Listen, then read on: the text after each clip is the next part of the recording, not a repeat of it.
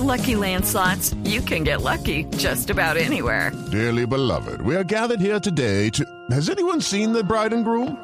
Sorry, sorry, we're here. We were getting lucky in the limo and we lost track of time. No, Lucky Land Casino, with cash prizes that add up quicker than a guest registry. In that case, I pronounce you lucky. Play for free at LuckyLandSlots.com. Daily bonuses are waiting. No purchase necessary. Void where prohibited by law. 18 plus. Terms and conditions apply. See website for details. Bogotá se quita el tapabocas. El doctor Alejandro Gómez es el secretario de Salud en Bogotá, la autoridad en temas sanitarios. Doctor Gómez, muy buenos días, bienvenido. Muchísimas gracias, don Néstor, a usted, a toda su mesa de trabajo y a la amable audiencia. ¿Qué cifras tiene usted de COVID? ¿Cómo nos está pegando hoy el COVID, doctor Gómez? ¿O ya se fue el COVID definitivamente? No, no se ha ido, definitivamente no se ha ido y probablemente no se va a ir nunca de Bogotá. Esta es una enfermedad de las que llamamos ya endémicas, o sea, ya no solo tuvimos la epidemia, sino que probablemente la vamos a tener por los años de los años y nos vamos a tener que seguir vacunando con cierta periodicidad.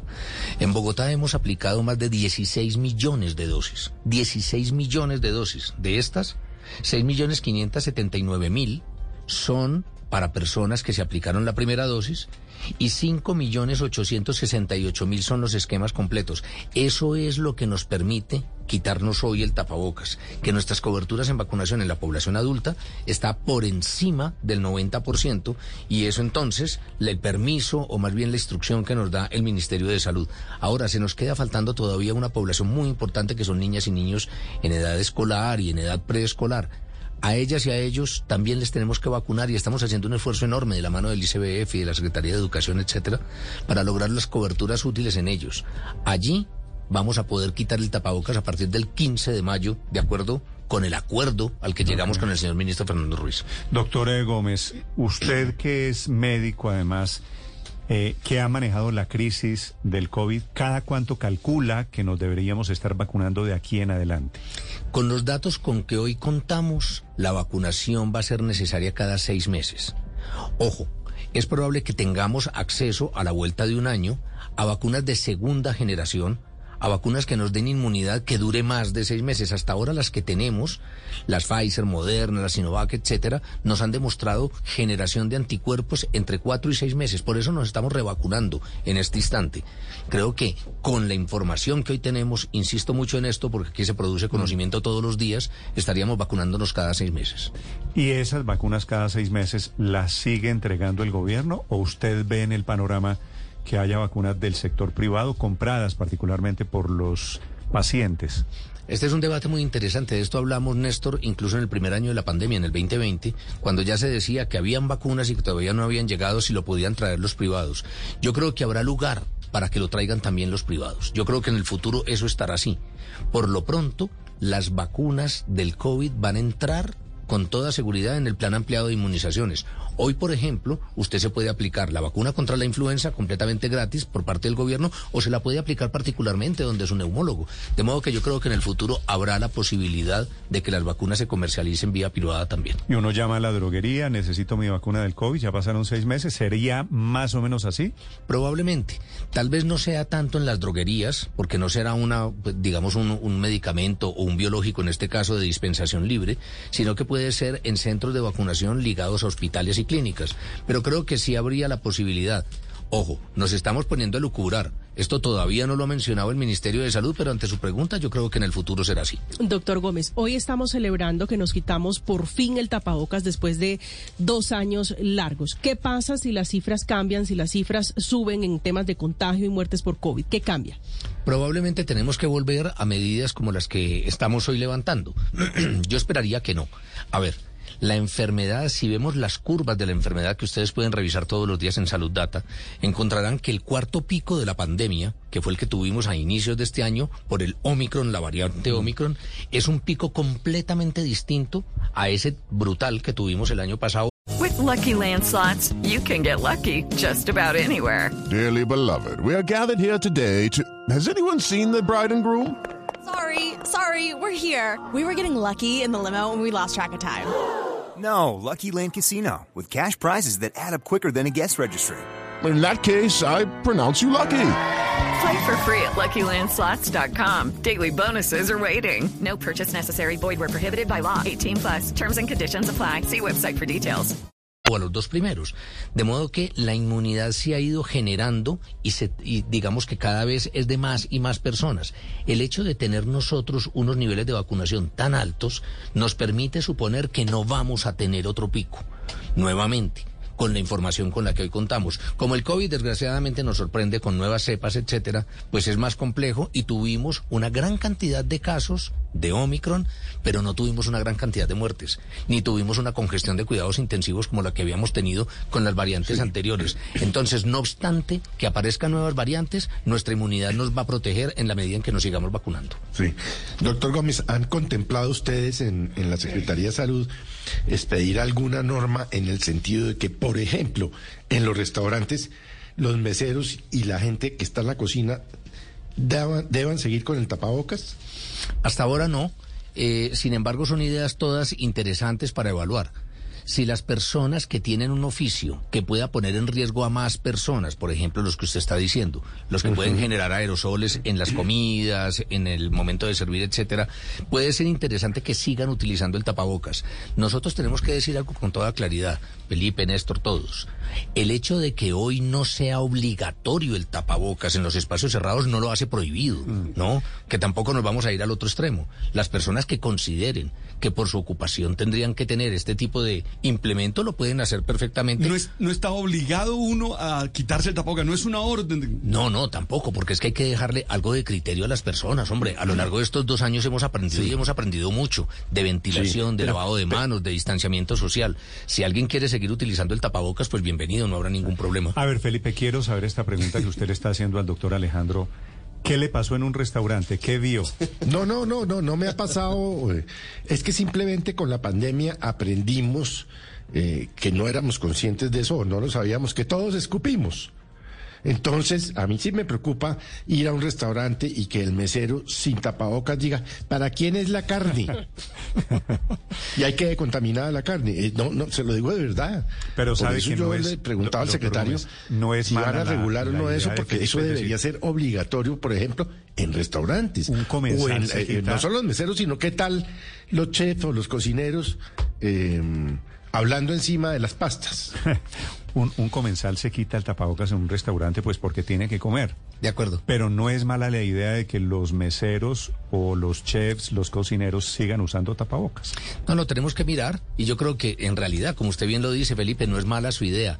Hombre, hemos entendido que el tapabocas hace parte de la higiene respiratoria en el Claro, mundo se está utilizando. Si alguien tiene un síndrome gripal, lo lógico es que utilice un tapabocas y tiene que salir.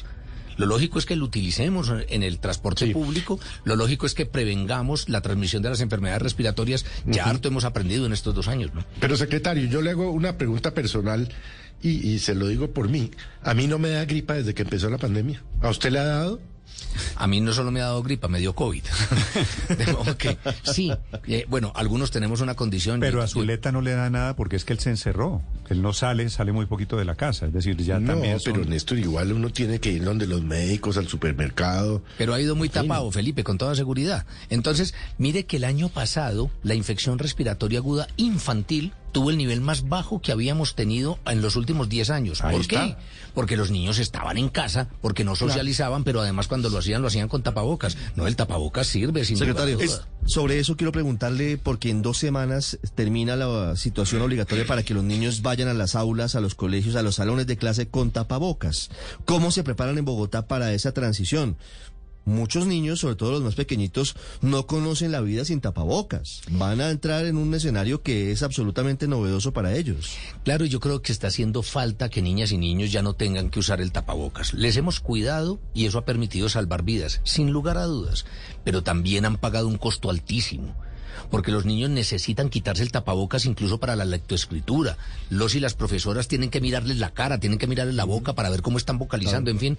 Y además, sin lugar a dudas, el tapabocas genera miedo, genera susto. Tenemos problemas de salud mental que nosotros mismos generamos por las medidas de cuidado que tuvimos que implementar. De modo que son noticias buenas, pero que se tienen que acompañar de cuidado. Mire, en este momento estamos en pico respiratorio infantil. Hoy tenemos unos niveles muy altos, como tenemos muy bajitas las UCI adultos, tenemos muy altas las UCI pediátricas. ¿Y por qué? Porque tenemos pico respiratorio que es estacional, que siempre llega por estos meses y que puede generar una congestión como la que hoy vivimos. En la medida en que vaya pasando esta época lluviosa, irá mejorando la condición del pico respiratorio. De modo que ese 15 de mayo es una fecha muy interesante porque nos permite que ya vamos bajando en el pico respiratorio y que aumentemos en vacunación. Mm, señor secretario, ¿se va a hacer algún tipo de campaña cultural para acompañar esta decisión que es clara de no usar tapabocas, de que no está obligado uno a usar tapabocas. ¿Se va a hacer algún tipo de campaña para que la gente pueda hacer eso que estaba pidiendo Felipe ahora? Sí, yo creo que sí. Tenemos que hacer mucha más pedagogía para poder capitalizar lo que conocimos y aprendimos en la pandemia. Tenemos que trabajar mucho, padre Lineros, en los espacios mejor ventilados. Tenemos que entender que las ventanas abiertas son una manera de protegernos, que el aire corra. El aire se limpia como nosotros nos limpiamos las manos al lavárnoslas, pero tiene que ser con el viento, con el aire corriente. El lavado de manos también llegó para quedarse. Todas estas medidas las tenemos que implementar y las vamos a acompañar de, la, de las campañas pedagógicas que usted nos pide para que entendamos que la vida no va a volver a ser igual, que vamos a tener otra lógica alrededor de las enfermedades respiratorias. Sí, como usted lo dice, secretario Gómez, esto será para por los años de los años, que fue una expresión que acaba de utilizar. Secretario, pero quiero preguntarle una cosa muy importante. Dice usted que entonces tenemos que acostumbrarnos a vacunarnos contra el COVID más o menos cada seis meses. Mi pregunta es, ¿esa vacuna se puede poner al tiempo con la de la influenza, que debería ser también en teoría cada seis meses o cada año? Bueno, en algunos casos yo digo que cada seis meses para cubrir la cepa que viene del hemisferio norte y la que viene del hemisferio sur. ¿Eso se puede hacer el tiempo ambas vacunas, COVID e influenza, secretario? No, señora no se pueden aplicar juntas, generan unos mecanismos inmunológicos similares, por lo tanto hay que espaciarla por lo menos por 15 días una dosis de la otra. Mm. Esto enreda mucho, pero es que estamos ensayando vacunas contra el COVID. Nos han resultado extraordinariamente buenas, por eso estamos con estas buenas noticias. Pero en la medida en que vamos madurando la producción de vacunas, cada vez serán más seguras y cada vez las vamos a poder aplicar conjuntamente con otros biológicos. Por ejemplo, hoy no podemos vacunar a los niños y niñas contra sarampión, rubeola, tosferina al mismo tiempo que contra el COVID tenemos que espaciar también esas dosis, porque esta es una vacuna nueva. Pero por lo pronto tenemos que acostumbrarnos a que la vacuna del COVID llegó para quedarse y probablemente, como usted lo dice, la tengamos que aplicar cada seis meses. Hoy en día, doctor Gómez, ¿hay suficientes vacunas? En Bogotá sí, don Néstor. Tenemos suficiente ¿Para adultos y para niños? Tenemos Sinovac suficiente para completar los esquemas que ya empezamos en niños y niñas y para abrir aquellos que no se han iniciado. Y tenemos suficiente Pfizer para poner refuerzos a toda la población que se hayan puesto los dos primeros dosis. En esto estamos quedados y a través de sus micrófonos permítame insistirle a la ciudadanía. Necesitamos que las personas que ya se pusieron dos dosis se pongan el refuerzo. Nos hemos puesto el refuerzo aproximadamente el 40% de las personas. O sea que hay un 60% que no se ha puesto el refuerzo. Estamos empezando incluso con el segundo refuerzo o cuarta dosis en algunas personas mm. que tienen condiciones de inmunodeficiencia. Pero tenemos que avanzar con los refuerzos para ver si Bogotá queda cada vez más protegida. Yo estoy pendiente, por ejemplo, del refuerzo. Pero es que tuve COVID hace tres meses. ¿A partir de qué momento después del COVID me puedo poner la vacuna, el refuerzo? Después de un mes, Néstor. O sea, ¿Ah, se lo podemos poner hoy mismo. Ah, yo estaba esperando que pasaran nueve meses. No, no, por favor. Nueve meses ya es un embarazo. Mi plazo es nueve meses. es, que es con lo que me asustan Ay, Lo supongo, no, pero a ver, estamos hablando aquí del refuerzo contra el COVID. Se puede poner perfectamente luego de un mes de haber tenido usted la ah. patología y va a servirle para evitar nuevos contagios. Sí. La, cuarta dosis están la tercera o la cuarta, lo que corresponda, están poniendo indiscriminadamente cualquier laboratorio o preguntan a la gente usted qué tiene para hacerlas compatibles, doctor Gómez. En este momento estamos aplicando de cuarta dosis todos Pfizer porque es el biológico con el que más contamos y que además ha dado resultados muy buenos. Incluso si usted se puso una primera y segunda con otro biológico, por ejemplo con AstraZeneca, con Sinovac, no sé qué, se puede poner perfectamente su refuerzo con Pfizer y va a quedar perfectamente inclusive, protegido. Inclusive para niños, para estudiantes. Sí, pero no en menores de 11 años. Muy importante lo que usted me está mencionando. A ver. En menores de 11 años no estamos poniendo refuerzos. Estamos poniendo primera y segunda. Y solo estamos aplicando Sinovac. ¿Por? Por, decisión del gobierno. La resolución del, del INVIMA, del gobierno. Esa es la, la, vacuna que está autorizada para aplicarse en esta población. también tiene que ver con los, los posibles efectos secundarios que Menores de tener. 11 años Sinovac, Sinovac. mayores de 11 años Pfizer. Pfizer, sí señor. No ponemos Pfizer en menores de 11 años. En los Estados Unidos se hizo algún estudio para poner Pfizer en dosis reducida a los menores de 11 años. Hombre, esa presentación no la tenemos nosotros, de modo que no nos vamos a poner a inventar. Doctor Alejandro, una, una inquietud, por ejemplo. Eh, alguien se aplicó Janssen en primera instancia y tuvo un refuerzo de Cuando, Pfizer. cuando, cuando Ricardo dice alguien es él, ¿no? Sí, no, yo soy aquí- mi señora es la que me manda a hacer la pregunta. Eh, en este caso particular, sí. eh, la Janssen, que es una dosis única. Sí, señor. Y posteriormente vino un refuerzo de Pfizer. Sí, señor. Ahí, ¿cómo viene el cuadro? Es decir, ¿cuál sería la realidad de alguien en ese escenario? Puede ponerse perfectamente un, una segunda dosis de Pfizer como refuerzo. Es el caso de mis hijas también, yo lo tengo que confesar. Cuando empezó este proceso de vacunación, mis hijas se vacunaron en el exterior, porque teníamos, por supuesto, el temor, no había llegado su grupo de edad, etcétera, y ambas viajaron fuera y se pusieron dos, eh, cada una una vacuna de Janssen. Pues bien, ya las dos tienen dos vacunas de Pfizer como refuerzo. La primera fue la segunda dosis y ahora el primer refuerzo con Pfizer. La gente que lo está escuchando, doctor eh, Gómez, en este momento, que se quiere poner el refuerzo, que me parece que es a quienes Sí. estamos hablando también, ¿qué debe hacer? Lo único que tienen que hacer es lo mismo que hicimos para primera o segunda dosis, acercarse a nuestros puntos de vacunación. Todavía estamos en muchos centros comerciales, todavía estamos en todas las IPS que hay en la ¿Le ciudad. piden algún papel a uno? Le piden el carnet de vacunación. O sea, el, el carnet de vacunación es algo que tenemos que cua- eh, cargar ya permanentemente para saber que usted requiere en este momento el refuerzo, que sería la tercera dosis, pues necesitamos que en el carnet aparezcan las dos primeras. Claro, una cosa es que no lo exijan, otra cosa es que uno no lo tenga. No, no, uno tiene que tener su Exacto. carnet. Uno tiene que tener su carnet y estamos haciendo esfuerzos con el gobierno nacional para que todas las dosis aparezcan también en mi vacuna, para poderlo tener digital y cada uno en el móvil poderlo mostrar. ¿Cómo, ¿Cómo se imaginan la inclusión de la vacuna contra el COVID en el plan de vacunación habitual? Sobre todo para los niños, por ejemplo, para quienes usualmente viajamos y entonces hay que vacunarse contra la fiebre amarilla. Hay, hay un esquema de vacunación normal, digamos, más allá de la emergencia. ¿Cómo, ¿Cómo es la transición hacia ese esquema? Todavía no tenemos esa claridad por parte del ministerio, eso también tiene que salir por parte de la autoridad nacional, pero yo estoy convencido de que la vacuna contra el COVID va a incluirse dentro del plan ampliado de inmunización gratuito y obligatorio para toda la ciudadanía, de modo que tenemos que esperar las instrucciones que nos dé Fernando Ruiz y su grupo de trabajo para ver cómo vamos a seguir con esto. Secretario, dentro de esas recomendaciones eh, está, que seguramente usted no lo puede prohibir, está el tema de saludar de beso. ¿Eso qué tan recomendable? O no, no, y le pregunto en, en- en- serio además, porque, porque ahora la gente, yo llegué, hoy madrugué a las, a las, a, a las seis y media aquí y veía a la gente inclusive esa hora saludándose, Madrugó. hoy. Madrugó. Entonces ya la Sí, gente- hombre, ¿qué entiende por madrugar? Hoy llegó tarde a las seis y media. Juan es piqueador, usted es de Y los piqueadores. entonces ¿no? ve- veo a la gente inclusive saludándose aquí en la, en, en la- en la portería de beso, todo el mundo anda feliz. ¿Y usted qué está pues, proponiendo, Juan, que se prohíba el saludo Pues de beso? no sé si lo puede prohibir, pero qué tan recomendable o no es que uno se salude de beso porque ahora todo el mundo está encima el uno del otro da- dándose, resalándose de beso. Yo creo que nosotros tenemos que ser respetuosos por las costumbres sociales. Aquí en Latinoamérica nosotros nos saludamos de manera muy efusiva, nos, nos besamos mucho, nos abrazamos mucho. Yo creo que en ningún caso debe haber una prohibición para este tipo de manifestaciones. Todo el mundo decidirá cuál va a ser la higiene respiratoria que tenga en el futuro. Hay personas que van a seguir utilizando el tapabocas y para ellas todo nuestro respeto, no faltaba más. Okay, round two. Name something that's not boring. laundry? Ooh, a book club. Computer solitaire, huh? Ah, sorry, we were looking for Chumba Casino.